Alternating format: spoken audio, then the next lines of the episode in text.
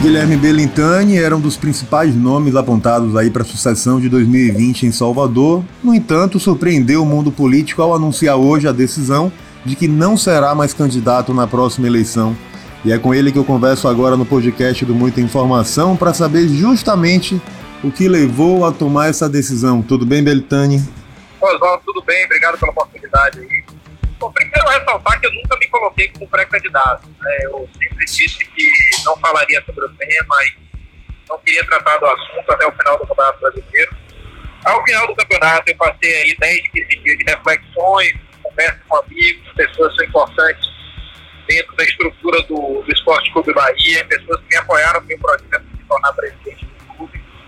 E entendi que o momento era justamente de preservar o compromisso que eu tinha assumido no final de 2017, é, preservar o projeto que foi estabelecido para três anos apesar de ser um sonho meu colaborar com a minha cidade, entender que isso é um desejo que eu tenho desde criança, é, eu acho que cada coisa tem seu momento.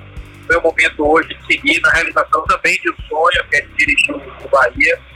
Eu estou muito feliz onde eu estou e eu acho que cada coisa tem seu momento. Né? E mesmo que eventualmente eu não consiga ou não queira me posicionar em algum momento posterior como candidato a prefeito do Brasil, mas faz parte, a vida vai me dar outros presentes quando a gente trabalha de forma concentrada, focada, dedicação empenho, as coisas bem acontecem naturalmente. Você teve conversas importantes nos últimos dias, tanto com o governador Rui Costa quanto com o prefeito Assemineto. Que você, o que você tira dessas duas conversas nos últimos dias? Oswaldo, eu tive com o governador, né, eu tive com o governador Rui Costa, não tive com o prefeito Assemineto, apesar de eu ter falado com ele por telefone para comunicar minha.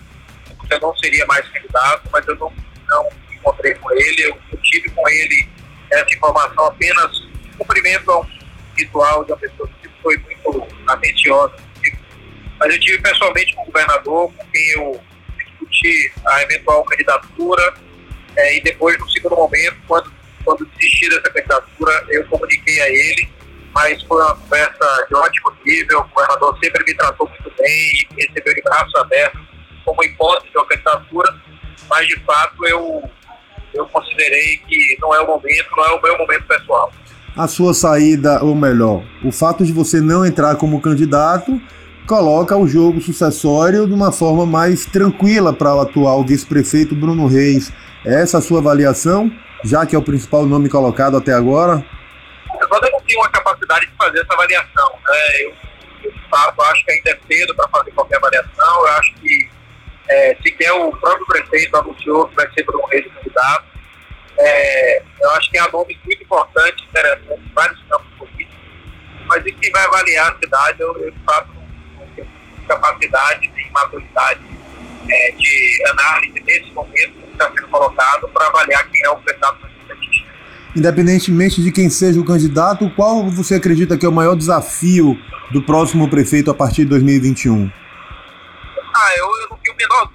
Que, ultrapassados os momentos é, desses oito anos da gestão do prefeito Assemi Neto, também uma gestão muito competente do governador do Costa, eu acho que o próximo prefeito precisa necessariamente se concentrar no problema social que está posto em Salvador, é, o problema histórico, que é o nível de pobreza tão tão significativa da nossa cidade, uma cidade que vem perdendo é, cada vez mais é, no ranking da igualdade. É, de 2000 para 2010, o IDH da cidade perdeu três posições em relação a outras capitais. Hoje a gente é a 18 capital mais, mais pobre, de mais baixo gente precisa estar atento a isso, entender como é que as políticas públicas é, devem ajudar na restauração de um tecido social que é muito esfacelado na cidade de Salvador. Entender que avanços que a gente teve de macroeconomia, principalmente é, do governo do presidente Lula é, foram, de certa forma, perdidos na, é, nos últimos governos, inclusive no governo da presidenta Dilma e, Michel Temer e Bolsonaro. A gente tem tido perdas significativas de avanços sociais.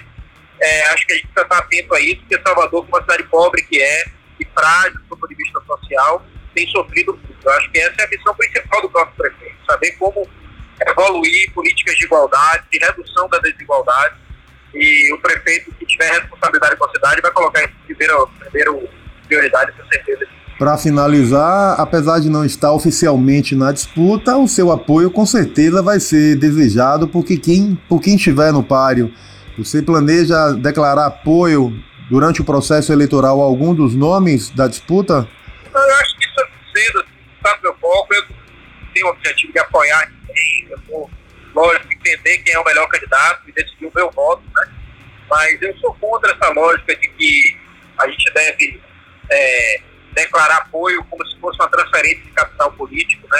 Eu não acho, eu acho que quem eventualmente votasse se eu fosse candidato, não necessariamente precisa ou deva votar no candidato que eu escolher como meu, né? Eu acho que isso é coisa de política antiga, tentativa de direcionar votos, como se o, o eleitor fosse uma manada de, né, de animais, pudesse alguém escolher o voto dele.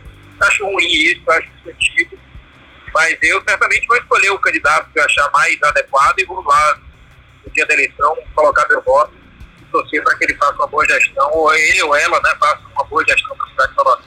Belitani, obrigado pelo papo, obrigado pelas informações. Boa sorte no seu desafio que você continua à frente do Esporte Clube Bahia. Obrigado, eu que agradeço a oportunidade, o carinho que você sempre tem comigo. E sei que estou à disposição aí sempre. Agora, dessa vez, para falar de Bahia. Tá Com bom? certeza. Valeu. Obrigado, Obrigado Belitani. Um abraço. Siga a gente nas nossas redes sociais e até o próximo podcast.